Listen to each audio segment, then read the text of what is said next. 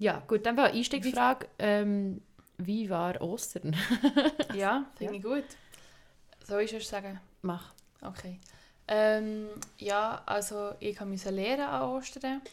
Ich habe Lernphase gerade, aber ich habe ähm, gestern, wir feiern immer Ostern, so alle zusammen, so mit sehr, sehr grosser Familie. Mhm. Ähm, zuerst wollte ich nicht gehen.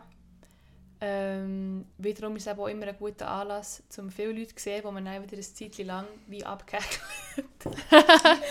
abgehäkelt hat und dann mehr muss besuchen Nein, das ist mega, mega fies. Aber es ist schon so ein bisschen... So in der Lernphase finde ich es noch angenehm, so ein paar Leute auf einen, auf einen Schlag zu sehen. Mhm. Nein, es hat natürlich auch sehr Spass gemacht. Alle anderen haben es gesehen. Ähm, und ich bin durch das Band von allen auf einen Podcast angesprochen worden. Was ich mega, mega herzig habe gefunden. Auch noch speziell, Mhm. weil es so die, ich finde immer so, die Verwandten sind eben so auf eine komische Art und Weise nahe und weit weg. Ja, ich finde eigentlich, sie sind wirklich super weit weg, außer halt auf das Blut. Also dort, wieso, das ist, ich glaube wirklich, ich weiß nicht, das, das ist so eine lustige Verbindung. Ja, Das ist nur, ja. weil man blutsverwandt ist, dass man es nicht mit diesen Leuten hängt.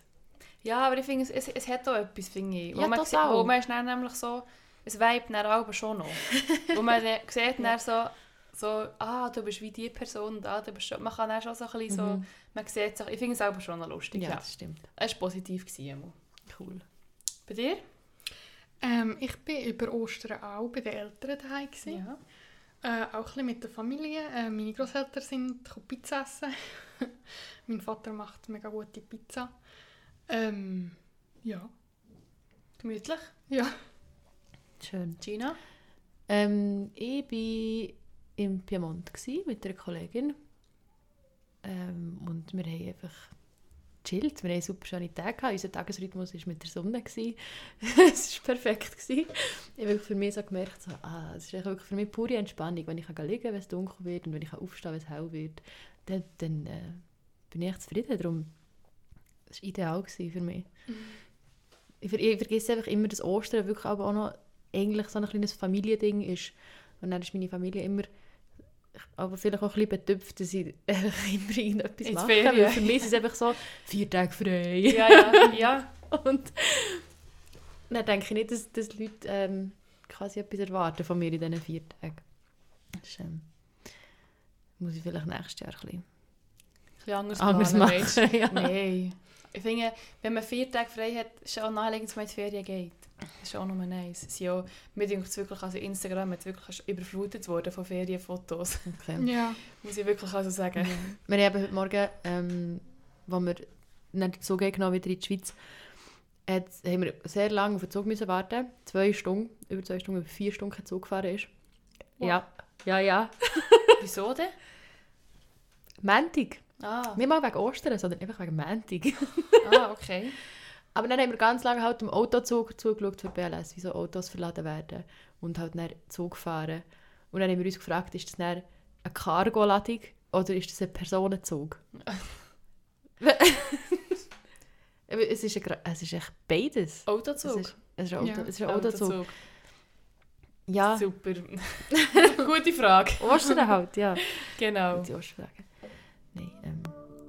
Gut. ja. Willkommen bei Irrsinnig Mit der Gina. und der Ricarda. Gina, lachst du immer?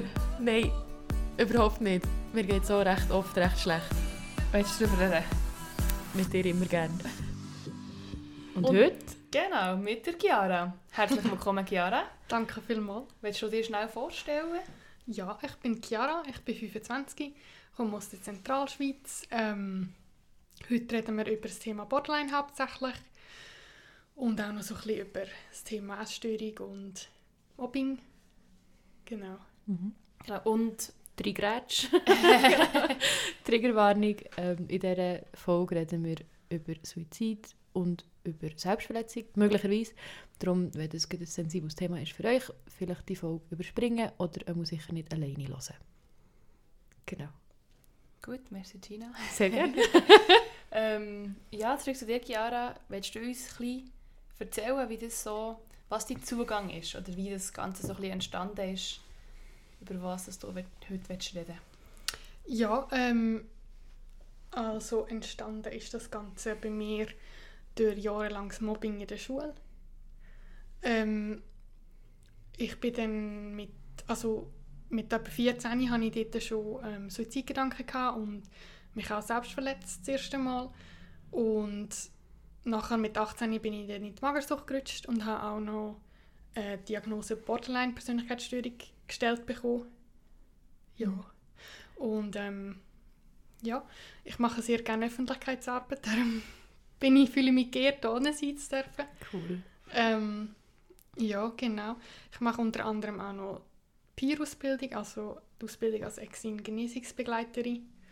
Ähm, Kannst du auch sagen, was das heisst? Ich habe es vorhin nicht gewusst, jetzt gewusst wissen noch diverse Leute nicht. ja, also Exin bedeutet Experienced Involvement. Mhm. Es geht darum, dass man selber eine psychische Erkrankung hat oder psychische Erfahrung mit psychischen Erschütterungen. Und ähm, ja, in dieser Ausbildung lernt man, wie man seine Erfahrungen so umsetzen kann. Also ja, dass man anderen helfen kann, genau Mhm. mit seinen Erfahrungen. Ja. Und wo schaffst du näher mit dem? Wo, wo wird man eingesetzt?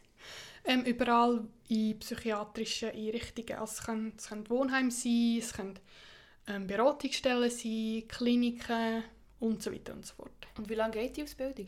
Ein Jahr. Und wie, wie, wie von, von welcher ähm, Firma, welcher Institution meine ich, wird sie angeboten? Wie heisst das? Der Träger ist positiv verändern. Genau, unter dem Dachverband ähm, Exin Bern. Genau. Ja. Mhm. Dort, Nein, mach nur. Ich bin wieder nicht anders. ah, dort hat man auch so verschiedene Module, wie das man umgeht. Ja. Ja, okay. Also es sind insgesamt, es bin mir gar nicht mehr sicher, ob es 12 oder 13 Module sind. Ich glaube 12. Genau. Ähm, du hast gesagt, es hat angefangen mit Mobbing. Ich fände es glaub, noch angenehm, diesen Begriff ein bisschen greifbar zu machen. Mhm. Ähm, magst du schnell sagen, was das für dich heisst? Was das für dich, oder du musst nicht konkrete Erfahrungen sagen, aber wieso? Ich weiß nicht. Es ist, glaube ich, ein Begriff, den man mega, mega oft braucht, Mhm. auch schnell braucht, Mhm. ähm, wo aber nicht ganz klare Grenzen hat. Ja, also ich kann sonst einfach sagen, was es für mich beinhaltet hat. Und zwar ähm, physische, physische ähm, verbale und emotionale Gewalt. Von deinen MitschülerInnen in diesem Fall? Ja, Genau. okay. Ähm, gehört für dich zum, zum Mobbing dazu, was die, die erwachsenen Bezugspersonen damit machen? Oder nicht? Also weißt du zum Beispiel, was eine Lehrperson mit einer Klasse macht, wo, wo, wo jetzt die, die Lehrperson Mobbing beobachtet, wenn sie, wenn sie wegschaut, ist das nicht Teil vom Mobbing? Ja. Ja. Ja, also wir hatten LehrerInnen, gehabt, die zum Teil daneben gestanden sind und zugeschaut haben. Mhm. Ähm, ich bin auch sehr, sehr lang sehr wütend auf die entsprechende Lehrerin. Ja. Ähm, genau, und dann haben wir einfach, die meisten Lehrer haben einfach weggeschaut, genau. Okay. Jetzt äh, hast du gesagt, du hast mit 14 Ja. schon Symptome gehabt und Mhm. dich selbst verletzt. Mhm. Willst du noch schnell sagen, wie das sich genau geäußert hat? Also was, wenn du sagst Symptom, was hast du genau gespürt oder gefühlt dann und was waren so die Konsequenzen gewesen von bist du in einer Therapie, hast du Hilfe bekommen oder bist du alleine mit dem? Ähm, ich war sehr allein mit dem. Ich habe ich wie nichts erzählt, weder meinen Eltern noch gross meinen Geschwistern. Die einfach, einfach weil ich halt die Erfahrung gemacht habe, dass wenn ich etwas sage, dass alles nur noch schlimmer wird. Mhm. Ähm, ja. Ähm, ich glaube, ich bin einfach sehr, sehr verzweifelt damals, ja. Ähm, ja. Hat, das sich, hat sich das ihre, ihre Trauer geäussert oder ähm, so zum, zum das Gefühl nachvollziehbar machen? Mhm. Ist, ist, das, ist das traurig gewesen? Ist das mehr eine Wut gewesen? Ist das ähm, Apathie gewesen? Oder? Ähm, hauptsächlich Wut, würde ich sagen. Mhm. Also ich bin mit 12 ein richtig verbittertes Kind. Gewesen. Ja. Ähm, ich bin einfach wütend auf, auf die ganze Welt. Mhm. ähm, ja, ich, ja, ich würde schon sagen, hauptsächlich Wut. Ähm, und Apathie ist so ein, ein Stichwort. Ich habe ja, ich kann, wie soll ich jetzt sagen, ich habe mit der circa, ja, als ich in der Oberstufe war, bin, habe ich mir angeeignet, ja, ich habe gelernt zu dissoziieren, ja. Mhm. Was heisst das? Das bedeutet, dass man sich eigentlich abspaltet. Also so von sich selber, manchmal auf seinem Körper. Ja. Wo, also es ist, es ist, sorry, es klingt so doof, die Frage, aber ich meine es wirklich ernst. Wo ist man dann in Gedanken, wenn man dissoziiert? Ähm, Gibt es wie so einen Happy Place, wo man irgendwie probiert herzugehen? Oder, ich glaube, es ist für jeden unterschiedlich. okay. Für mich persönlich ist es ähm, heute so, dass ich wie gar nicht mehr denke. Mhm. Äh, damals ist es dann aber noch so gesehen, dass ich Tag geträumt habe. Mhm. Also ich habe mir ganze Geschichten ausgedacht im Kopf ähm, und habe so, habe mich so stundenlang verweilt. Ja. Ja, und bin eigentlich gar nicht mehr sozusagen bei mir gewesen oder anwesend gewesen, genau. Mhm. Also muss ich mir das so vorstellen, wenn du sagst, du bist dissoziiert, du bist irgendwo gehockt und dann ist das wie plötzlich passiert. Und dann hast du das aktiv können machen Und wie, wie lang war so eine Episode? Gewesen? Ein paar Stunden, würde ich sagen, meistens. Also es ist immer darauf angekommen, wie lange dass ich Zeit hatte. Mhm. Ähm, weil, ja, ich habe das meistens so in den Pausen gemacht oder... Ja, es ist ein bisschen schwierig zu erklären. Ähm, es ist recht kompliziert. Mhm. Und wenn du heute, du sagst, heute machst, hast du das ab und zu immer noch, Ja. wie sieht es denn heute aus, wenn du dissoziierst? Heute ist es eigentlich anders. Ich sage immer, es ist wie...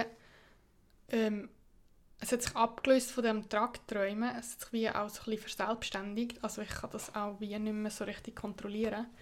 Ähm, aber es ist... Es passiert mir eigentlich sehr, sehr selten, dass ich äh, Amnesie habe, Gedächtnislücken oder ähm, ja, nicht mehr ansprechbar bin oder so. Für Mhm. mich ist es eher so mild. Das heißt ja, ich denke dann nicht, ich schaue vielleicht einen Punkt an. Ähm, meistens bekommen das Leute um mich herum gar nicht mit. Mhm. Also das ist nicht so mega lang Nein, mehr. Ja. also Und- es sind meistens so Sekunden bis Minuten. Und in deiner Jugend hat das, ist das auch nicht aufgefallen? Nein, ich glaube nicht. Also willst du sagen, dass das... Nein, ich muss schauen, dass ich nicht so... Ähm,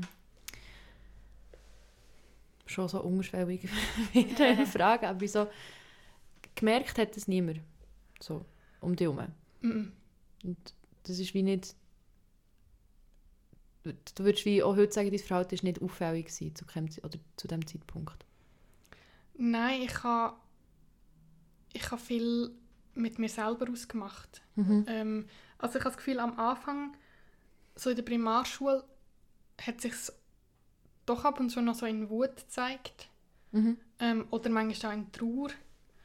Ähm, also ich kann mich auch erinnern, dass mich dann meine Eltern tröstet haben oder so. Mhm. Ähm, ja, Aber dann war wie noch nichts, wo, wo irgendwie quasi handfest irgendwie zu Konsequenzen hat geführt. Also irgendwie mal eine Therapie machen oder eine Therapiesitzung machen. nein. Das ist alles noch sehr weit weg gewesen, so wie es. Ja. Ich bin dann erst mit 18 das erste Mal in Therapie. Mhm. Wie bist du zu dem gekommen? Ähm, bin mir gar nicht mehr sicher. Ähm, ich weiß nicht mehr so genau, ob es von mir ausgekommen ist oder von meinen Eltern. Ich habe jedenfalls dann einen Hypnosetherapeut gesehen das erste Mal. Und ich weiß noch, ich bin dort gelaufen und habe gesagt, sie helfen sie mir, ich bin magersüchtig. Mhm. Ähm, ja, es ist aber dann nicht lang gegangen, bin ich dann, ja, ist dann halt lebensgefährlich geworden und dann bin ich ins Spital. Und dort habe ich dann unregelmäßig einen Psychiater gesehen. Ähm, und von dort aus bin ich dann eigentlich dann in die erste Klinik. Also so von 14 bis 18, wo du mit 14 das erste Mal so die Symptomatik gezeigt hast, Mhm. ist dann vor allem bis 18 hast du es wie selber mit dir, also mit dir selber ausgemacht Ja. und hast dann eigentlich eine Magersucht entwickelt. Ja. Primär. Ja. Ja. Ähm, und hat dann auch noch niemand eingegriffen, eben ausser bis 18. wo es dann ein lebensgefährlich ist geworden, oder? Ja. Also ich habe es auch... Also die Magersucht habe ich sowieso am Anfang sehr können verstecken. Ähm, ich habe sehr, sehr viel gelogen und ja, Unwahrheiten erzählt.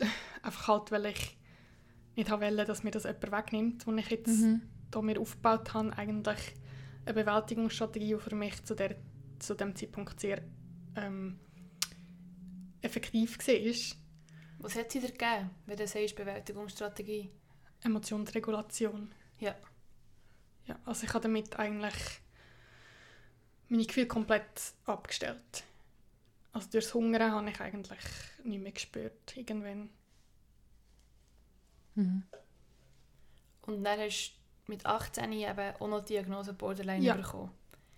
Willst du uns schnell ein bisschen erzählen? Ich glaube, ich habe vielleicht ein bisschen Vorwissen, aber ich habe das Gefühl, sehr, sehr viele Leute, äh, die hier hören, fangen bei Null an, denkt Mhm. Ich Ja. habe mich aus Interesse damit beschäftigt in der letzten Zeit. Ich habe mein Leben lang auch völlig stigmatisiertes Wissen gehabt und Mhm. völlig voreingenommen.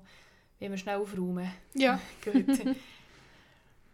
also äh, Borderline ist eine Persönlichkeitsstörung. Und Borderline zeichnet sich halt hauptsächlich äh, aus, durch, dass man ähm, seine Emotionen nicht kann regulieren kann. Ähm, ja. Genau. Wie könnte das noch anders? Also ich habe mir hier ein paar Punkte Ja. aufgeschrieben, wo ich Vorbereitet. genau, wo ich wie selber gewusst habe und ob ich weiter googeln und Ja. also wenn man es so ein bisschen diagnostisch anschaut, heisst es, man hat sehr intensive und Ja, genau. verändernde Emotionen, Ja. ähm, dass man sie schlecht kann wahrnehmen kann, Ja. schlecht mit ihnen umgehen. Ein stabiles ähm, Ich, äh, ein instabiles Ich, also eine sta- instabile Identität kommt mir jetzt auch noch gerade in Sinn. Mhm. Genau, ja, mit einer instabile und inkonsistente Ja. genau, Identität. Was ist der Ähm, Unterschied zwischen instabil und inkonsistent? Ich glaube, inkonsistent würde dann bedeuten, dass es sich wie verändert. Ja.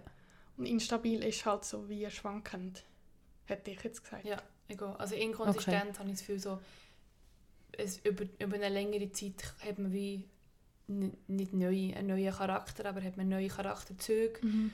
Und in diesen Charakterzügen oder i- ist man instabil von Tag zu Tag. Okay. Ja. Genau. Ähm, es zeichnet sich aus der Impulsivität auch noch. Ja. Genau. Und man hat Probleme in persönlichen oder interpersönlichen Beziehungen Mhm. eigentlich, dass man ähm, sehr häufig auch Angst hat vor dem Alleine sein, Ja. Angst hat vor dem verlassen werden, Ja, ja. ähm, sich häufiger mal bedroht fühlt. Ja. Genau. Und dann war es auch noch, gewesen, wie, du gesagt hast, häufig viel Wut, viel Ärger, Mhm. ähm, wo man auch nicht genau weiß, wie rauslassen. Genau. Und ähm, was ab und zu noch ist, sind paranoide Vorstellungen. Ja. Man hat nicht Psychosen, aber es geht wie das rein. ein bisschen. Mhm. Ähm, und eben die dissoziativen Symptome Ja. sind eigentlich auch noch, gehören auch noch zur Borderline-Persönlichkeitsstörung. Mhm. Und dann selbstverletzendes Verhalten, nicht das Kriterium, aber auch noch Ja. ein Merkmal. Ja. Genau, es waren jetzt alles Merkmale, Mhm. es sind nicht Kriterien, gewesen, Ja. aber alles Merkmal eigentlich für Borderline-Persönlichkeitsstörung. Ja, man sagt ähm, fünf davon, ähm, ab fünf, wenn man fünf davon erfüllt, dann hat man eigentlich eine Borderline-Störung. Genau. Ja. Es ja. sind, glaube ich, neun. Es sind neun, genau, ja. Es sind jetzt neun Punkte, die wir mehr oder weniger haben aufgezählt genau. Also was, was gehört denn nicht dazu? Das finde ich jetzt auch noch wichtig, vielleicht zu sagen. Nicht per se. Ich meine, es kann, kann ja viel dazugehören. Ja, die, die neun Punkte, wie, die können dazugehören. Aber wenn Mhm. du fünf erfüllst, dann Mhm. hast du eine Borderline-Persönlichkeitsstörung. Ja. So. Und wir haben, ja- vorher haben wir auch noch über ähm, Narzissmus geredet, was ja Mhm. dort jetzt wieder nicht Ja, dazu Genau, gehören. das ist halt eine Oder, andere Störung. genau. Ja. Ähm, Also Narzissmus ist ja auch eine Persönlichkeitsstörung. Ähm, gehört ins Cluster bei, eben Persönlichkeitsstörung, aber ich kann jetzt auch nicht genauer Mhm. dazu sagen. Ähm, ich weiß nur, dass ähm, Narzissmus ist so ein, ein Spektrum. Also man kann narzisstische Züge haben, ohne dass man eine mhm. narzisstische Persönlichkeitsstörung hat. Und ich glaube, beim Borderline ist es jetzt glaub, nicht unbedingt ein Mhm. Spektrum, soweit ich weiss. Ja. Mir ist noch, noch, noch aufgefallen, ich habe auch mal mit einer, mit einer Kollegin über das geredet und sie hat, glaube ich, mal die Diagnose Borderline gestellt bekommen, aber ich glaube, ich bin mir nicht sicher, ob sie jetzt immer noch d'accord wäre mit, mit dem. Mhm. Ähm, und dann haben wir sie so ein bisschen gegenübergestellt zu, zur Diagnose von, von einer bipolaren Störung, Mhm. wo es dann gleich auch viel, viel Berührungspunkte hat, Ja. hat gehabt, wo man dann irgendwie so beide so ein bisschen so, okay, warum, warum ist, hat jetzt sie Diagnose Borderline und ich habe Diagnose bipolar? Und wir haben es nicht, wir haben es nicht immer können nachvollziehen wieso.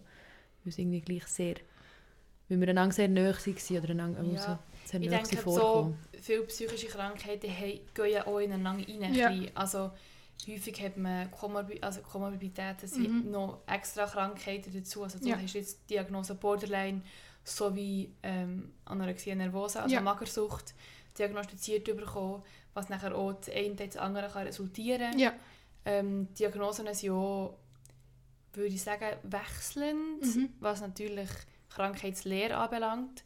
Also was Bücher, wer, wer, wer diagnostiziert oder wer definiert Sachen, das sind Mhm. einfach Ja, genau. genau die, die das halt machen. Mhm. Und sicher auch über, über eine Lebensspanne hinweg. Ja, auch, Mhm. ist ja auch, ja. ist, man hat, steht vielleicht einiges mal das vor allem im Vordergrund, einiges steht etwas anderes im Vordergrund. Ja. Darum ist glaube auch nicht, es ist nie, du hast es oder du hast es nicht. Du hast natürlich die Ja. Kriterien, die du erfüllst, aber es kann Zeiten sein, wenn es dir besser geht, Mhm. erfüllst du vielleicht die Kriterien nicht mehr per se. Mhm. Ja, also ich weiß, bei Borderline ist recht eine Debatte, ähm, ob man es heilen kann oder nicht. Ähm, ich kenne Menschen, die sagen, ich kann mich nicht mehr damit identifizieren. Ähm, ich kenne Fachpersonen, die sagen, jedenfalls früher ist das so gesehen, dass man das gesagt hat, dass ab 40 man meistens Chance hat, dass man es wie nicht mehr, dass man die Kriterien nicht mehr erfüllt.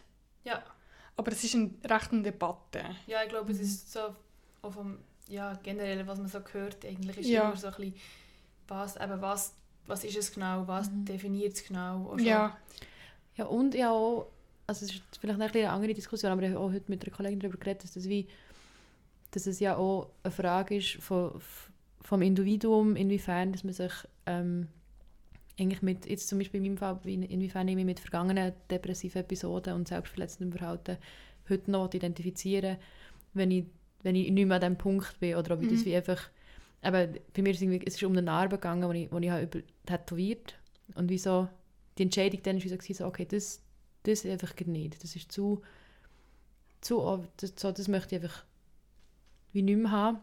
Und andererseits habe ich mich dann gefragt, so inwiefern, ähm, also, oder bin ich mir selber nicht treu, wenn ich das Zeug für mich quasi einfach abdecken und und quasi ein bisschen so zu den Akten legen, oder? Ja, man kann ja das Kapitel schon abschließen, wenn man findet, so jetzt, äh, aber es- man kann sich ja immer noch nicht identifizieren, aber wie zu dem, es gehört wie zu einem, aber, Ja, aber du hast bis, es versorgt, ja, in ein Archiv. aber darf, es, es, darf, es darf ja eben auch irgendwann nicht mehr zu ihm gehören, ja. oder? Mal, also es ist, eben, dass es wie so beides gibt. Ja, ja. Ich glaube, Mhm. mega individuell, wie man das mit dem irgendwie will umgehen ja. wie fest man sich das aneignet oder nicht.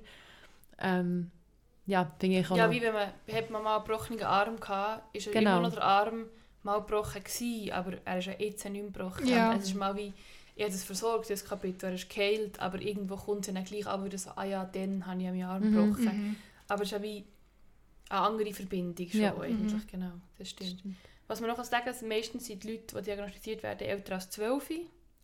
Ja, ähm, ich bin mir nicht sicher, ob es schon geändert worden ist oder ob es- man es noch ändern will, aber früher war es so, dass man erst Borderline-Diagnosen gestellt hat ab 18. Ja. Genau, sie sind sicher älter als 12, ja. Ja. Aber genau, man, tut, man will sowieso tendenziell als jugendliche Person, also man- die, die Jugendlichen nicht diagnostizieren mit Ja. allzu vielen Mhm. Sachen, Mhm. weil es meistens noch eben ein bisschen ändert. Man kann es nicht Ja. ganz sagen, was es jetzt genau ist. Mhm. Und man geht davon aus, dass 2% der Menschheit das haben. Mhm. Das weiß ich noch. Das ist eigentlich noch viel, oder nicht? Ja, es hat mich auch noch viel gedünkt.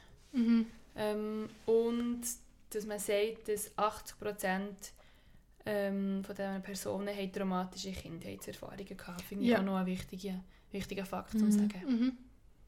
Genau. Gut. haben wir das haben wir ein bisschen aufgeräumt, finde ich. Ja. Ja. Gut gemacht, genau. Ähm, ja, jetzt äh, würde ich sagen, fahren wir doch weiter so bei, bei 18. Du hast die Mhm. zwei Diagnosen eigentlich bekommen. Ja. Was, was, dann bist du in eine Therapie rein. Mhm. Was hat das mit dir gemacht oder was hast du in der Therapie gemacht? Also was für Therapie ich gemacht habe. Ja, was hast du für eine Therapie, oder was hast du in Therapie gemacht? Ah, okay. Und inwiefern hat es dir etwas genützt oder nicht? Ja, ähm, ähm, so die ersten Therapieformen, wo ich in Berührung gekommen bin, ist sehr wahrscheinlich, ich denke jetzt mal, ähm, aufgrund von, von der Borderline-Persönlichkeitsstörung, äh, hauptsächlich DBT gewesen. Was ist das? Ähm, dialektisch beha behaviorale Therapie ähm, ist eigentlich ursprünglich auf Borderline ähm, für Borderline-Patienten Mhm. ähm, erfunden worden, genau. Ja, Ich glaube, okay. äh, sehr fokussiert auf eben behavioral auf, auf, auf dein Verhalten, Ja. also auf wie gehst du jetzt, weil es eben emotional instabil ist und schwierig mit den Gefühlen Mhm. zu umgehen, wie gehe ich um, wenn die Gefühle aufkommen, was mache ich mit denen, Was ist das erste Wort? Nochmal. dialektisch, Dialektisch. behavioral. Und also ich kenne zum Beispiel einfach die kognitive Verhaltenstherapie. Ja. Verhaltenstherapie ist einfach schon mal das Gleiche. Genau. Dialektisch ist mehr darüber reden und kognitiv ist mehr vernetzt. Ja, I don't know. Ich glaube, es ist mehr im Umgang näher. Ja, Das ist dann wirklich, also es, es ist vor allem, wenn man es gleich nachher, es ist vor allem auf, auf Stresstoleranz, wie gehe Genau. ich mit Stress um, Ja. wie bin ich, Emotionsregulation. genau, Emotionsregulation und wie gehe ich achtsam mit mir um. Ja. Also Okay. von Stress, Stressregulation und Achtsamkeit Mhm. und auf die Emotionen basiert. Und kognitive Verhaltenstherapie ist auch eher, wie du nicht mehr selber wie Reflektieren. reflektieren, Mhm. genau, ja. Okay. Ich habe noch ähm, ACT gemacht, also Acceptance Commitment Therapy. Ähm, ich kann es jetzt nicht so genau erklären, aber ähm, das heißt Akzeptanz, ähm, Commitment, wie übersetzt man das? Weißt nicht, sich sehr schon, ja, ja. Ja, ähm, das habe ich hauptsächlich ähm, in Kanada gemacht, ähm, wo ich auch in einer Klinik gesehen bin. Ähm, aufgrund von der Essstörung. Ähm, ja, ähm, es ist halt mehr, ich habe das Gefühl, es ist individu individualisierter, Act, Mhm. ähm, als DBT. Ich habe das Gefühl, DBT ist halt so recht für eine grosse Spannweite. Also man tut es mittlerweile auch nicht nur mehr für Borderline-Patienten anwenden. Mhm. Ähm, ja. Mhm. Ich finde es noch spannend, eben noch wegen Kanada. Ja. Du bist extra auf Kanada in die Klinik. Wie bist du auf die Klinik gekommen? Äh, über Instagram, Ja. Okay. genau. Und was, was, was macht die Klinik so speziell? Ähm, speziell ist, dass sie, also es, ähm, ich sage jetzt Klinik, aber es ist keine Klinik, die irgendwie 20, 30 Patienten hat. Also wir sind das fünfte gesehen. Ja. Das fünfte oder das sechste, bin ich mir jetzt nicht mehr sicher. Ähm, und es ist eigentlich ein Haus gesehen, also wir haben wie in einer Wege gelebt.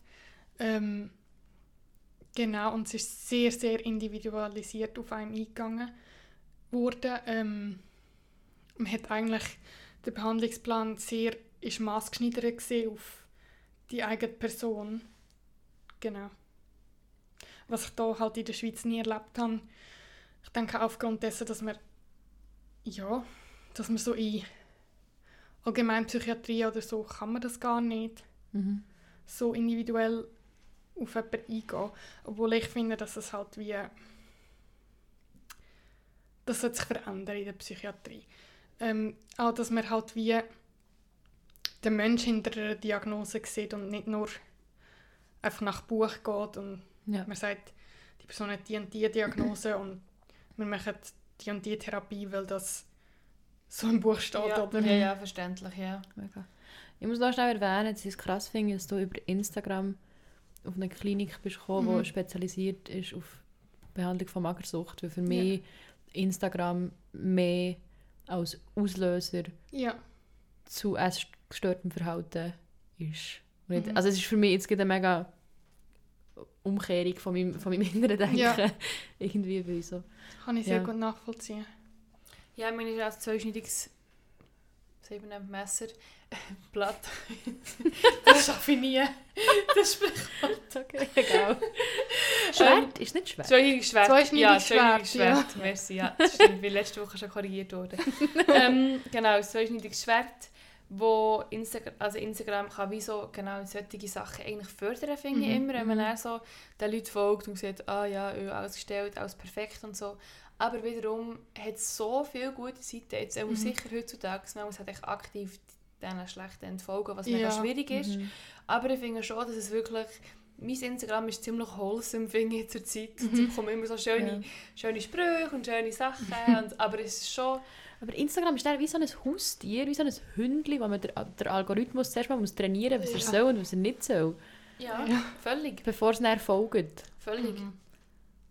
Ich finde halt auch bei Instagram ist so schade, dass gewisse Sachen zensiert werden, wie zum Beispiel Narben oder so Selbstverletzungsnarben, wo ich finde, Wird das zensiert? ja? Krass. Also automatisch quasi. Und bei allen Leuten, oder... ich kann jetzt nicht sagen bei allen, aber ich weiß, meine Bilder werden oft zensiert, ja. Und ich Krass. kenne auch wirklich Menschen, die eigentlich praktisch alle Bilder zensiert haben, weil sie sich ein T-Shirt zeigen oder Ja. so. Ähm, Das habe ich nicht gewusst. Ja, und dann finde ich halt, schlimm finde ich, dass halt dann andere Sachen wie, keine Ahnung, Selbstverletzungswunden oder Pro-Ana-Seiten nicht zensiert werden. Mhm. Ja, das... Und das ist für mich so Mhm. widersprüchlich, oder? Mhm, mhm. Ja. Ähm, Krass. in dem Fall war Kanada deine erste Klinik, gewesen, wo du bist. gewesen, Nein. eigentlich. Nicht? Die erste gute. Die erste gute, ja, ja, genau. Ja, also die erste, also wo einmal sicher in Bezug auf die Teststörung etwas gebracht hat. Ja, und er, du hast uns vorher gesagt, du würdest dich nicht mehr als essgestört Nein, bezeichnen, dass du geheilt bist. Ja. Wie lange hast du das Ganze so gehabt? Fünf Jahre. Fünf Jahre? Ja. ja. Und seit wann würdest du sagen, bist bist du gesund? Seit 2020. Also seit ungefähr drei Jahren, ja. Okay. 2019 bist du in der, bist du in der Klinik Ja. in Kanada. Ja. In dem Fall. Gut. Ordentlich, Ordentlich, ja, sehr ordentlich gut. reingehauen, ja. Ja, Ähm, ja, komm, komm bleiben bei dem. Ich bin jetzt gewundert. Ähm, Mhm. was, ist, was, ist, was ist das Krasse? gewesen? Was ist für Therapieformen? gewesen? Was, was hat das, warum, warum ist das so viel besser? Hat es so viel besser funktioniert für dich als andere Kliniken in der Schweiz? Ich habe wirklich das Gefühl gehabt, ich werde gehört. Mhm. Mir wird zugelassen. Ähm, ich bin keine Diagnose, ich habe eine Mhm. Diagnose. Also wir haben auch gelernt, ähm, uns eigentlich, ja, wie soll ich sagen, zu trennen. Mhm. Also da bin ich und da ist die Essstörung und ich bin keine Essstörung, ich habe eine Essstörung. Und wir haben ähm, die Essstörung dann auch ähm, ED genannt, Mhm. also ähm, kurz für Eating Disorder. Ja. Genau. Ähm, wir haben auch ein Buch in die Hand gedrückt bekommen, eigentlich fast jeder, jedenfalls, der es hat wollen, lesen ähm, Das heisst «Life Without Ed». Das ist Mhm. von der Jenny Schäfer. Ähm, die hat das Buch geschrieben. Und das ist wirklich, ich kann sagen, es ist ein wahnsinnig gutes Buch. Es gibt es leider nicht auf Deutsch. Ja. ja. Darf ich noch fragen, wenn du sagst, du hast dich dort das erste Mal gehört gefühlt, Ja. was, was ist denn gehört worden dort? Also, was ist das gewesen, was du hast ausdrücken wo bis zu dem Punkt nicht ist angekommen?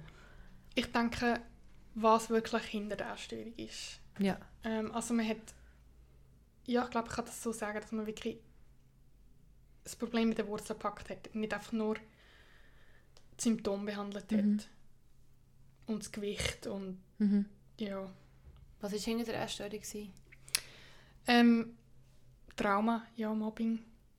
Also für mich ähm, ist es sehr stark eine Art, gewesen, mich auszudrücken, meinen Schmerz auszudrücken. Und halt eben auch Emotionsregulation. Ja. Hast du in dem Fall, was, was hast du gelernt dort? Weißt du, was, was sind es für Strategien? Was, was haben sie dir mitgegeben? Ähm, ganz viel. ähm, eben zum Beispiel ähm, eben mich von der Essstörung abzutrennen, ja. Ähm, das ist praktisch das Effektivste gesehen. Also Mhm. ähm, dann noch ähm, jetzt habe ich gerade etwas im Kopf gehabt, wo mir jetzt gerade weg ist. ähm, ja, ähm, auf mich hören irgendwie und nicht auf die Essstörung. Also wirklich die Essstörung ähm, nicht zu folgen in der Essstörung, genau. Ähm, nicht das zu machen, was der Ed eigentlich will. Mhm. Ähm, genau, und was wir auch sehr oft gemacht haben, ist so, ähm, das mega komisch, aber wir haben aufgeschriebene Konversationen mit, mit dem Ed eigentlich Ja. ähm, gehabt. Also ich habe dann wirklich auch bei Ed aufgeschrieben, was der Ed sagt und was ich dazu sage. Und so bin ich irgendwie dann wie nach und nach darauf gekommen, ah, ich muss ja eigentlich nicht das machen, was du sagst. Mhm. Hättet ihr dann auch, also ich stelle mir das vor, das das ist eine Klinik mit fünf Personen, Mhm. die alle ähm, eine Essstörung haben. Ähm, wie, wie sind so nicht Essenssituationen gewesen in diesem Rahmen? Also wie, oder wieso, weil ganz oft ist es ja, ähm, das, was ich von, von Leuten höre, die die für eine Magersucht stationär behandelt wurden, ist das dann wirklich so ein, etwas sehr Kompetitives auch Ja. in diesen Kliniken, ähm, was ja absolut kontraproduktiv ist. Und Ja. ja, wie ist, wie ist das dort gewesen? Das ist für mich eben so mindblowing gewesen, weil es so ein supportive Environment war. Also Mhm. so einander stärkend und ja, also es hat überhaupt nicht, also klar ist immer, ich glaube bei Erststudie kann man das fast nicht vermeiden, das mit dem Kompetitiven, aber Mhm. das Positive hat überwogen. Ja.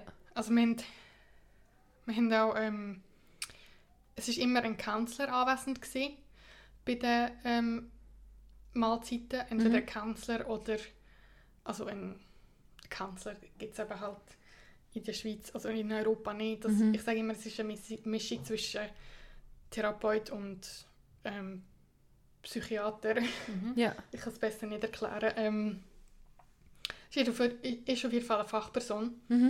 Ähm, und wir haben ja auch aber, äh, immer einen Dietitian, ähm, eine Ernährungsberatung gehabt. Mhm. Die ist auch ab und zu rum. gewesen.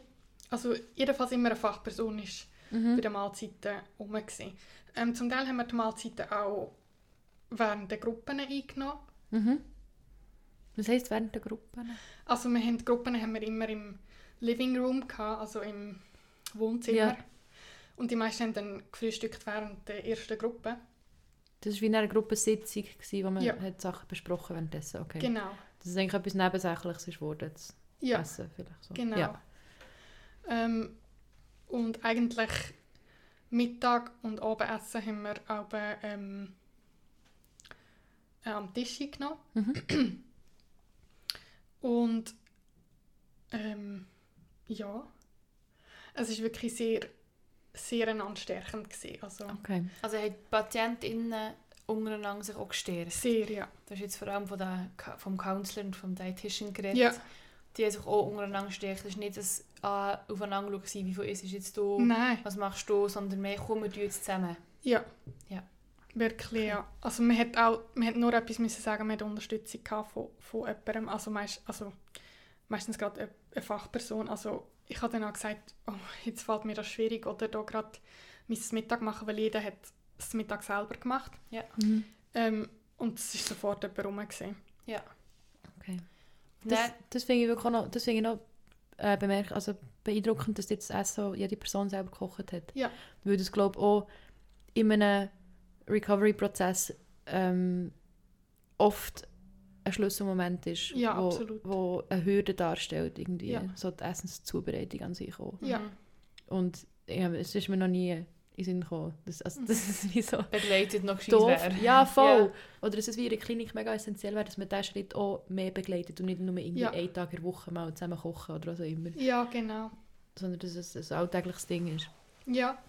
Ähm, am Abend hat, hat aber immer jemand für alle gekocht. Mhm. äh, mit Hilfe vom Support Staff. Also das ist dann einfach jemand gesehen, wo wie noch nicht gerade eine Fachperson war, aber Studentin, wo vielleicht Kanzler studiert hat oder äh, schon mit Leuten mit Essstörungen geschafft hat oder so etwas in dieser Art. Ähm, genau und die haben auch geholfen beim Kochen und einfach jemand hat von den Patientinnen hat ähm, das Abendessen zubereitet. Mhm. Ähm, genau. Okay. Und was würdest du sagen, Sorry, dann können wir auch weiterziehen. Aber was würdest du sagen, was ist, ähm, was, was hat denn die Atmosphäre ermöglicht? Unter den Personen, die in der Klinik waren, ähm, dass das eben nicht, ich weiß nicht, oder weniger streng ist als, Mhm. als jetzt in anderen Kliniken. Ich habe das Gefühl, es ist hauptsächlich wirklich gesehen, weil jeder wirklich Motivation hat, etwas zu verändern. Mhm. Und auch jeder das Bewusstsein hat, ich bin an einem anderen Punkt als vielleicht der andere oder die andere. Mhm.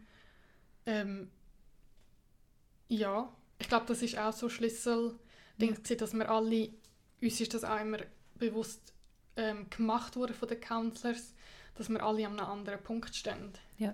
Aber hat es dann wie ein Vorgespräch gehabt, quasi? Oder gegeben, damit man dort wie überhaupt zu suchen kommt? Dass Ähm. man das, oder weißt du, so, wie, wie, wie umgeht man dann halt eher ähm, also der PatientInnen, die sich eher toxisch verhalten in dieser Beziehung? Ähm, ich glaube, dort ist einfach wirklich die Voraussetzung, dass man etwas will, ähm, verändern Ja. Weil ähm, viel in anderen Kliniken ist man wie entweder unfreiwillig dort Mhm. oder Okay. man ist dort äh, mehr oder weniger unfreiwillig Mhm. und es wird auch mit dem ganzen Bestrafungs-Belohnungskonzept geschaffen, wie zum Beispiel, ja, wenn man zunimmt, kann man ins Wochenende oder wenn man nicht zunimmt, kann man eben nicht ins Wochenende. Mhm. Ähm, und das ist dort halt überhaupt nicht so gesehen. Das klingt wirklich nach einem, nach einem guten Ort. So, ja, Mhm. sehr. Ja.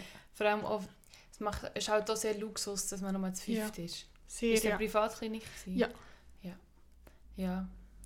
Da sieht man halt auch den Unterschied. Mhm. ja, Das stimmt. Weißt du noch, wie viele ähm, Betreuungspersonen oder Fachpersonen auf die fünf Leute sind gekommen, so täglich? täglich. Also nicht so insgesamt, es war auch ein grösseres Team, gewesen, weil nicht alle Ja. jeden Tag haben gearbeitet aber so, wie Ähm, viele so aber rum waren. So. ich würde sagen, ähm, also sicher drei Counselors, ein Dietitian, also ähm, Mhm. Ernährungsberatung und einfach am Oben, wo meistens sind dann die Counselors und Dietitians gegangen gewesen, einfach am Oben ist noch Support-Staff rum gewesen. Ja. Also eigentlich so ungefähr fünf Leute, ja. Mhm. Ja, das ist schon krass. Ja. Und dann bist du heimgekommen Mhm. von Kanada. Ja. Und wie ist es dann gegangen? Also wie, sie, wie, ist deine, wie ist der Ed mit dir umgegangen? Ähm, eigentlich ziemlich noch. Es ist ziemlich noch schwierig gewesen, nachher. Aber das Gute ist halt auch gewesen, dass ich ähm, wie auch Nachbegleitung kann. Also sie machen auch Online-Sessions.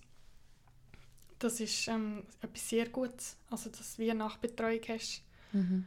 Ähm, ja, ich habe dann ja, eine Zeit lang versucht, so ein bisschen umzugehen mit dem ganzen, der Körper verändert sich, das Gewicht verändert sich.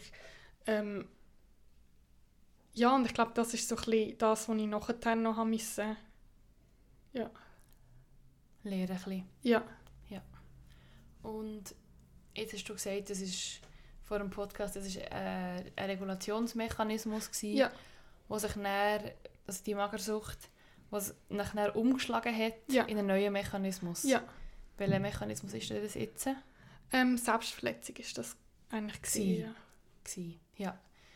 Und dann in dem Fall du die Magersucht nicht mehr gehabt und dann ist eigentlich das Borderline in den Vordergrund gerückt. Ja, Willst du dir noch ein bisschen darüber erzählen, wie das dann so ein bisschen war? Ja, also ich habe das Gefühl gehabt, nachher, als ich heimgekommen bin, ähm, kurz darauf hat mich wie die ganze Vergangenheit wieder wie eingeholt. Und ich habe dann auch nicht mehr damit umgehen ab einem gewissen Punkt und bin dann auch in eine Klinik gegangen wieder. Genau, ja. Und für mich dann halt einfach so, mit Selbstverletzung habe ich es dann eigentlich kompensiert. Ist das für dich etwas gewesen, wo, wo du wie hast gewusst, so, okay, ich mache das jetzt? Oder ist das etwas gewesen, wo du in der Klinik bist und hast gesehen, so, ah, andere Leute machen das, ich mache das jetzt auch mal? Ähm, also nach, nach Kanada war ja nicht das erste Mal, gewesen, wo ich mich selbst verletzt habe. Richtig angefangen, also richtig. Wirklich als Strategie habe ich es dann gebraucht, also dann halt wirklich auch, wo es tiefer und tiefer wurde ist, das habe ich dann ja, mit 18 eigentlich angefangen, Mhm. schon vor Kanada Okay. eigentlich. Ja. Ähm, ja, Ich interessiere mich auch ein bisschen für die Gefühlswelt. Man erzählt Ja. immer so, ja, ich habe so gemacht, dann bin ich in Therapie. Wie ist es dir gegangen? Was waren deine Gefühle? Gewesen? Was waren deine Gedanken? Gewesen? Was, oder was hätte dich vielleicht dazu gefühlt, dir selbst zu verletzen? Was hast du wollen damit bewirken? Ich glaube, dass man so ein bisschen das Mhm. kann nachvollziehen kann, die Gefühle.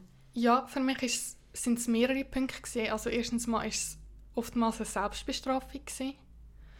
Ähm, und es ist auch vielfach so gesehen, ja, also der Gedanke dahinter, du kannst mich verletzen, aber ich kann mich immer noch schlimmer verletzen. Mhm. Sie waren zwei Anteile in dir innen. gewesen. Mm, Nein, ich hatte das dann wie das Gefühl, gehabt, andere Leute können mich dann verletzen, ähm, emotional, aber ich kann immer noch mich Ich- ja, körperlich verletzen. du hast Herrschung über dich genau, selber. es ist eine. Kontrolle auch. Ja. Ja, Wie die Magersucht auch für mich eine Kontroll Mhm. Kontrolle war. Ja. haben die Leute dann noch verletzt? Ja. So stark? Ja. Immer wieder.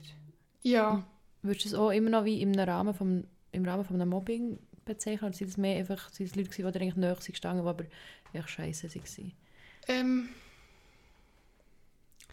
ja. Also, ich würde es nicht mehr als Mobbing bezeichnen, aber immer noch als äh, emotionaler Missbrauch und halt Mhm. auch Retraumatisierungen. In welchem Rahmen ist das denn? Ist das dann auch noch, bist du dann auch noch in der Schule? Gewesen, oder? Nein. Das ist einfach, was hast du denn gemacht sonst? Ähm, ich hatte eine IV-Rente von 2018 an oder 19, irgend so etwas. Ja. Äh, und bin eigentlich, ich habe mich eigentlich voll und ganz auf ähm, das Gesundwerden konzentriert. Genau. Okay.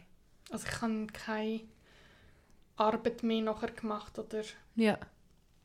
Ich glaube, es fällt mir, darum, darum frage ich so doof, dass ich es fällt mir schwer, mir ähm, eine Peer-Gruppe vorzustellen, weil das bei mir immer im Rahmen war von, Ja. von einer Ausbildung, von einem Studium, Ja. von, vom Wohnen oder was auch immer. Ähm, darum habe ich so gefragt, Mhm. wer das denn war. Oder, ähm, genau. Deswegen aber auch noch wichtig zu erwähnen, oder wichtig darüber zu reden, ist, bist du insgesamt dankbar für die IV, die du hast bezogen hast? ja, sehr. Ähm, das ist eigentlich schon, finde ich auch noch wichtig, dass man, dass man weiss, dass es das gibt. Ja, Ähm, auch Ah. für jetzt Leute, die uns hören, weißt, so, ja, also sonst hätte ich ja, ich sage es jetzt so wie es ist, oder ich hätte sonst kein Geld gehabt. Ich hätte nicht Ja. gewusst, wie ich...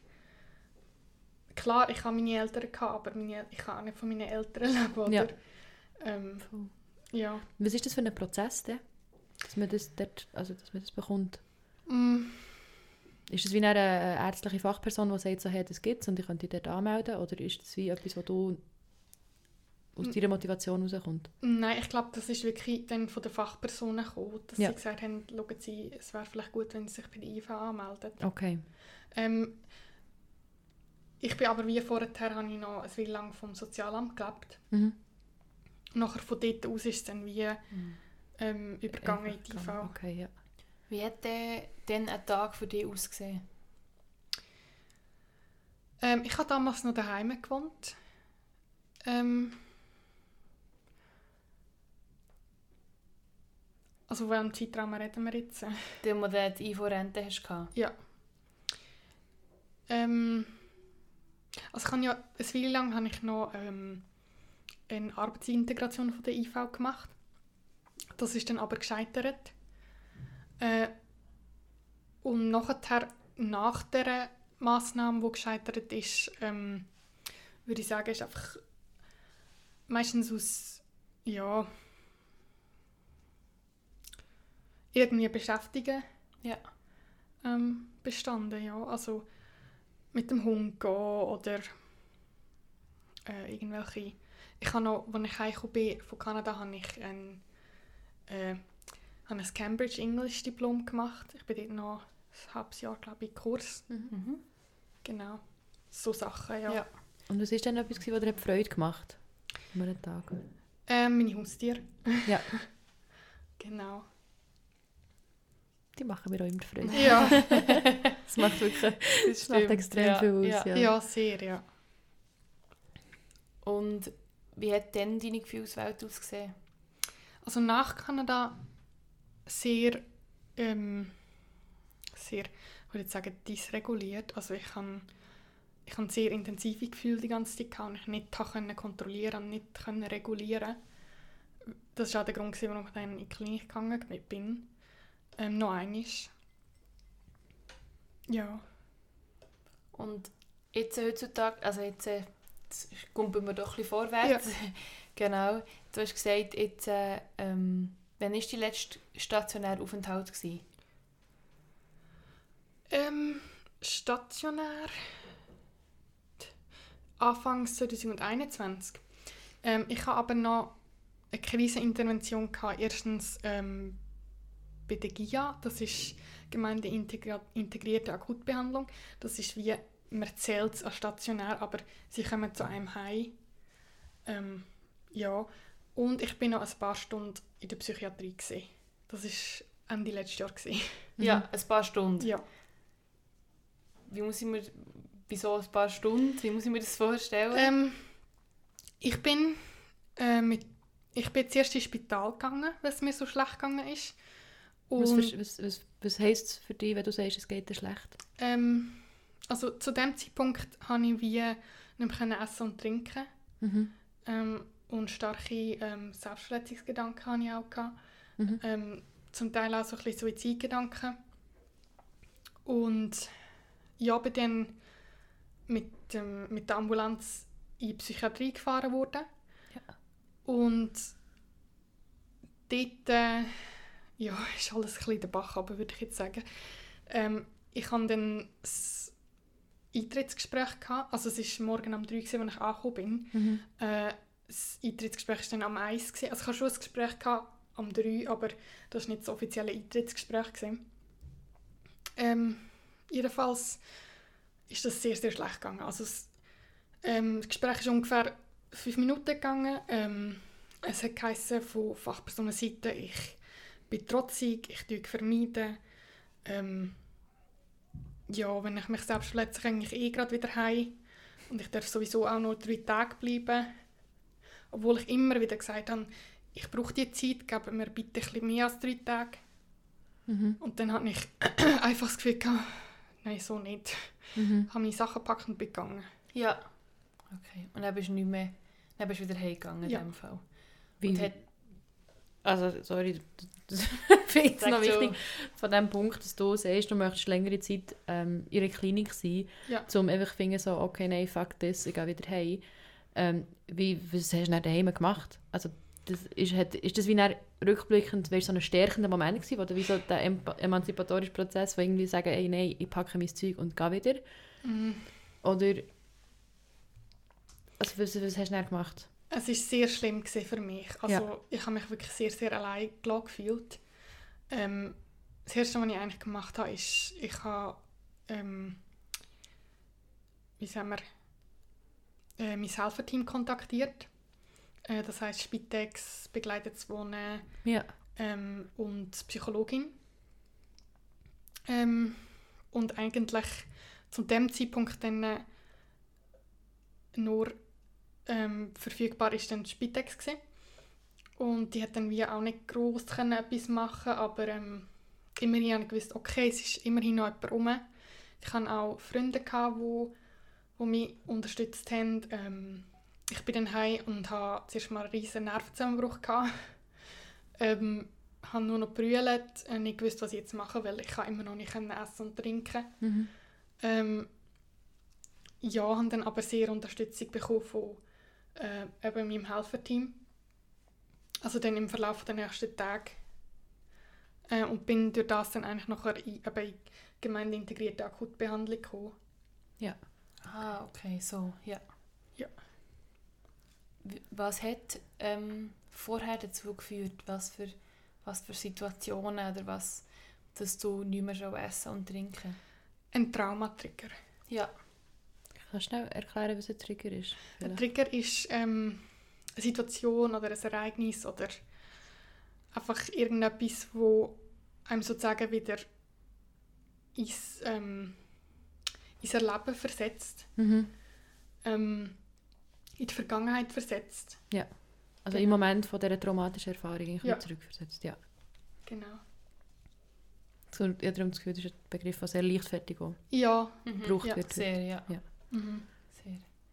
Ähm, und das ist jetzt, äh, wir haben es vorher überlegt, 118 Tage her. Ja. Genau. ähm, wie geht es dir heute? Heute geht es mir gut. Also ich habe ähm, schon immer noch Ups und Downs, aber ähm, alles in allem bin ich zufrieden. Also Ja. auch mit der Ausbildung. Ähm, klar, es ist auch nicht einfach, aber ich meine, es ist eine Ausbildung. Mhm. ähm, das ist für mich halt eine Herausforderung. Ähm, ich glaube für viele andere auch. Ähm, aber ja, doch. Und jetzt, äh, wir haben vorher besprochen, es ähm, kann nicht, man weiß nicht, ob es geheilt kann werden, Ja. das Borderline. Ähm, hast du das Gefühl, ich sage immer, meine Essstörung, ich trage sie mit mir mit Mhm. ähm, und das ist wie, ich kann sie hinter mir lassen, sie kommt ab und zu in Gedanken wieder führen oder Mhm. sie kommt in Handlungen wieder führen, Ja. in Situationen, die stressig sind, eventuell, wo ich über will- ich will Mhm. natürlich nicht, dass es so rauskommt, aber es ist wie mein Kopf, der so ein bisschen auf Mhm. das getrimmt ist worden. Ich weiß nicht, vielleicht ist es irgendwann weg. Mhm. Heutzutage ist es immer noch so, dass wenn es stressig wird, wenn, ich, wenn es mir nicht so gut geht, dann ist das wie ein Regulationsmechanismus. Hast du das Gefühl, das ist jetzt das Gleiche bei dir ähm, mit dem Borderline? Es geht dir zwar besser, aber du weißt, wahrscheinlich kommt es wieder mehr, wahrscheinlich kommt es wieder Ja. weniger. Ja. Ja. Kannst du das so akzeptieren? Ich würde sagen schon, ja. Also es ist ganz sicher auch ein Prozess, das zu akzeptieren, aber ähm, immer mehr, ja. Schön. Mhm. Also was ich schwieriger finde zu akzeptieren, ist halt wirklich meine Vergangenheit. Ja. Mhm. Ähm, ich glaube, das hängt dann wie auch so zusammen, weil das Borderline ist ja durch das Mobbing gekommen, ja. Ja. Ähm, ja. Ja. Die Leute, die, das ist jetzt vielleicht ein ganz neues Thema, aber die Leute, die dich gemobbt haben, wie, was hast du heute für Gefühl gegenüber ihnen? Hast du da mal in der Therapie ein gelernt, wie mit dem umzugehen? Ähm, also ich habe eine Traumatherapie gemacht ähm, und bin eigentlich immer noch dran, das Ganze zu behandeln ambulant. Ähm, es klingt mir manchmal besser, manchmal weniger gut. Ähm, ich habe immer noch sehr, sehr viel Wut gegenüber diesen Menschen. Ähm, ja. Aber also es passiert mir halt auch ab und zu, dass ich noch gewissen Menschen begegne. Mhm. Leider, das, weil halt meine Eltern immer noch am gleichen Ort wohnen. Das kann ich fast nicht vermeiden. Ähm, ja, und das ist jedes Mal schwierig, aber ich habe das Gefühl, also verzeihen kann ich nicht. Oder noch nicht. Aber ähm, was ich mittlerweile kann, ist mir sagen, äh, wenn ich jetzt zum Beispiel so jemandem begegne, ähm, kann ich mir dann sagen, es ist jetzt, es ist nicht damals, sie kann dann nicht mehr weh machen, du kannst dich wehren. Genau, und das wäre vor ein paar Jahren unmöglich gewesen. noch. Mhm. Schöner Prozess. Aber, Ja. ja. Mhm. Ich finde es so schön, dass du, dass du anerkennst, dass es noch weiterhin passiert. Ja. Dass es nicht ein Prozess ist, der irgendwann off ist, Mhm. sondern ähm, ja, ich glaube, das kann ich sehr gut mitfühlen, weil irgendwie, ähm, auch wenn ich mich einen Moment lang wie stabil fühle und, und mich auch gesund fühle, dass ich wie immer noch anerkenne, es kann, oder wie nicht ausschließen, dass es mir auch mal wieder kann schlecht gehen kann. Oder Mhm. wie so, dass, dass ich mir erlaube, mich gesund zu fühlen, mit dem Bewusstsein, ähm, dass ich mich auch mal wieder darf ungesund fühlen in dem Absolut. Fall. Ja, ich denke, das ist auch etwas, wo ich mich haben dürfen auseinandersetzen, auch mit Hinsicht äh, auf meine Ausbildung. Mhm. Weil ich dann so am Anfang das Gefühl, ja, aber jetzt darf es mir nie mehr schlecht gehen. Und dann hat mir vor ein paar Monaten hat mir mal ein ausgebildete Peer gesagt, auch Peers dürfen Schwäche zeigen. Ja. Und das ist, finde ich, extrem wichtig. Mhm. Ja. Mhm. Und natürlich, das trifft auf alle Menschen zu, oder? Voll. Voll. Aber ich habe das Gefühl, wenn man mit einer mit einer Diagnose konfrontiert wird im Leben, ist, ähm, macht das ja etwas mit dem, Ja. oder? Ja. Sind wir wieder mit, bei dem von vorher, inwiefern ähm, macht ihm das dann aus und inwiefern darf Ja. es auch mal einfach egal sein. Ja. so, Fair, ja. Mhm. genau. ja. Ich glaube, bevor wir abschließen, würde ich gerne dir noch fragen, was würdest du gerne unseren HörerInnen mitgeben? Oder was der Umgang mit egal welchem Thema, was würdest du gerne dass sie- Oder darfst du schon auslesen, ob du wie dir selber, deinem früheren Ich, etwas würdest du mitgeben Ich finde, das ist manchmal einfacher, Ja, das stimmt. um sich vorzustellen. Es, es läuft ja eigentlich auf das Gleiche raus. Kann beides. Oder beides, whatever. Ähm, ich glaube, ich würde gerne etwas den Hörern und Hörerinnen zu, äh, mitgeben. Und zwar, ähm, dass Recovery möglich ist. Also klar, ich finde, jeder Mensch darf für sich selber ähm, definieren, was gesund ist. Oder das habe ich auch für mich müssen, für mich definieren, was ist meins gesund, oder? Ähm, aber gerade auch in Hinsicht auf Essstörungen, man hat dann so das Gefühl, man kommt nie aus der Essstörung raus, aber es ist wirklich möglich. Mhm. Also mit allen Diagnosen, es kann besser werden. Schön. Finde ich sehr schön. Finde ich ja. auch sehr schön. Jetzt Gefühl, es, es, es ähnelt ähm, im Wort vom, zum Schluss vom letzten Mal. Ja, Ich glaube, es ist ähm, ja, es ist allgemein, ich glaube, das Anliegen, dass man auch wenn es mega cheesy tönt, irgendwie zu finden, ja, sich erlaubt, daran zu glauben, dass es auch besser wird. Zeit Ja. heilt Wunden. Ja, ja. genau. Ich finde so einen dummen Spruch, aber der ist eben schon so. Ja, Das ist immer Ja. das Problem. Man hat immer das Gefühl, so, der Berg geht nie mehr weg, ich kann ihn Mhm. nie bewältigen. Mhm. Und dann plötzlich ist er schon ein bisschen kleiner. Ja, Und das muss man wirklich, glaube ich, einfach auch ein bisschen einsehen, dass es, einfach, es geht nicht schnell. genau. Geduld mit sich haben und Baby Steps, aber es ist wirklich, es kann besser werden, ja. Mhm. Auch wenn man wirklich das Gefühl hat, nein, es wird nie mehr gut. Das finde ich sehr einen schönen Ich Abschluss. sehr. In dem Fall, ähm, hey, merci viel, viel mal. Hast du das alles mit uns geteilt und hast du das so gezeigt? Das ist mega schön. Danke Ein euch. ganz angenehmes Gespräch Merci. gefunden mit ja, dir. ich. Ja, ich auch. Oder mit euch, mit dir sowieso. Ja. Ähm, ja, dann würde ich sagen, bis zum nächsten Mal. Bin irrsinnig. Adios. Tschüss zusammen.